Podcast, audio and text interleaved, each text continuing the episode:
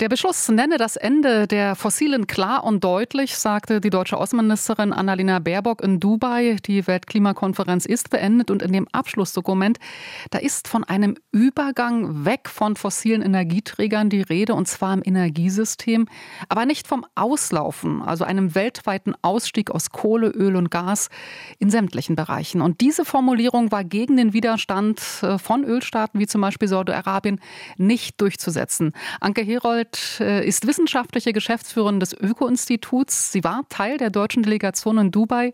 Sie ist eigentlich seit Anfang an an internationalen Klimaverhandlungen beteiligt und sie ist jetzt bei mir am Telefon. Schönen guten Tag, Frau Herold. Guten Tag, Frau Grabowski. Frau Herold, Übergang statt Ausstieg. Wie bewerten Sie die Ergebnisse von Dubai? Ja, dieses Ergebnis, was Sie schon zitiert haben zu den fossilen Energien, ist aus meiner Sicht wirklich eine sehr, sehr schwache Formulierung.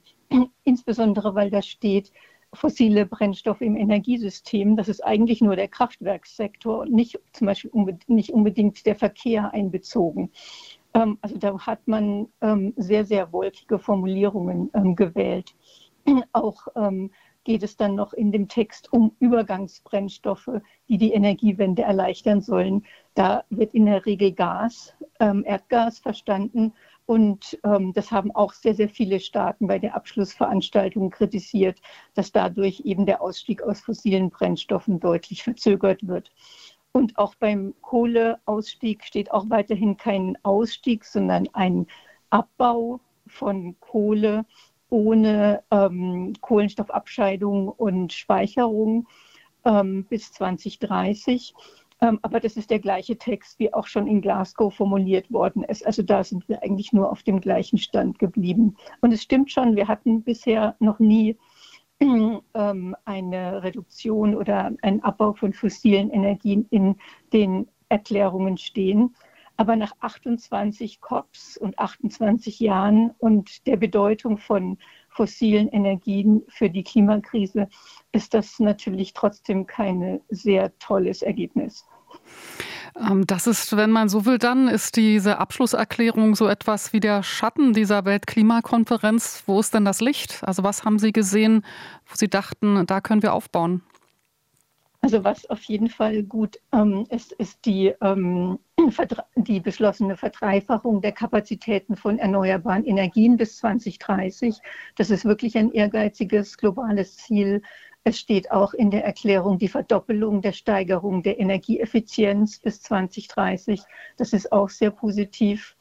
Ähm, hat, man hat auch gesehen, dass ähm, bei der COP in sehr, sehr vielen Vorstellungen der einzelnen Staaten und sehr, sehr vielen Events ähm, um die COP herum, dass sich wirklich viele, viele Staaten in der Welt auf den Weg zu einer vollständigen Dekarbonisierung ihrer Gesellschaften gemacht haben und da sehr stark daran arbeiten ähm, und ihre Wirtschaft, ihre Stromnetze, ihr Energiesystem umgestalten. Und das war das, was mich eigentlich sehr hoffnungsvoll hat, ähm, die COP verlassen.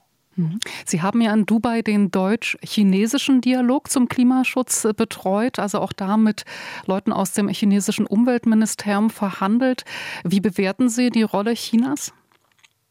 Ähm, bei der COP ähm, verbündet sich China immer mit den sogenannten gleichgesinnten Staaten. Das sind die Staaten der ölfördernden Ländern, also die arabischen Staaten und OPEC-Ländern. Und China hat bei der Klimakonferenz immer sehr ähm, wenig ambitionierte Positionen. Ähm, und ähm, das war jetzt auch hier bei dieser COP nicht anders. Und wie sieht es in Wirklichkeit in China aus? Also was macht China? Ähm, China, die Wirklichkeit in China sieht deutlich anders aus, aus meiner Sicht. Ähm, China hat ja die größten Steigerungsraten bei den erneuerbaren Energien weltweit. Also die Hälfte aller ähm, erneuerbaren Kapazitäten weltweit steht in China. Sie haben auch dieses Jahr wieder 500 Gigawatt Erneuerbare zugebaut. Und ähm, wollen bis 2060 bei 16.000 Gigawatt ähm, sein. Das ist also eine wirklich ähm, sehr hohe Zahl. Es soll dafür auch das gesamte Stromnetz umgebaut werden in China, weil auch dort der Wind vor allem im Norden ist und die ähm, Photovoltaik mehr in der Mitte, irgendwie viel Industrie im Süden. Also da muss auch sehr, sehr viel investiert werden, damit es in Zukunft funktioniert.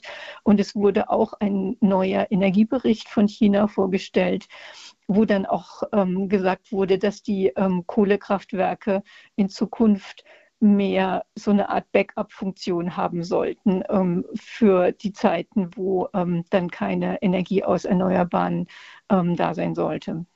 Äh, Sie haben jetzt äh, bei äh, der Weltklimakonferenz aber auch eine Beobachtung gemacht. Da geht es um die Front zwischen Entwicklungs- und Industrieländern.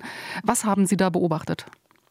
Ja, aus meiner Sicht war, war diese Fronten ähm, deutlich verhärteter, als ich die in, in der Vergangenheit wahrgenommen habe. Also ähm, man führt ja immer viele bilaterale Gespräche am Rand von der, Kon ähm, von der Konferenz zwischen den Staaten. Da ist es oft ähm, so gewesen, dass bestimmte Termine zwar gewünscht wurden, aber gar nicht zustande gekommen sind. Zum Beispiel, dass die EU verschiedene Staaten angefragt haben und Termine immer wieder abgesagt worden oder auch in den Konferenzräumen versucht man dann ähm, mit den anderen Staaten zu sprechen. Ähm, also jetzt nicht nur über das Mikrofon, sondern sich in so kleinen, man nennt die dann Huddles zu treffen, um dann über bestimmte Themen kurz zu diskutieren und dann eine gemeinsame Position zu finden. Das hat dieses Mal auch ähm, kaum funktioniert. Also da war eine deutlich geringere Gesprächsbereitschaft, als ich das in der Vergangenheit erlebt habe. RBB 24 Inforadio vom Rundfunk Berlin-Brandenburg.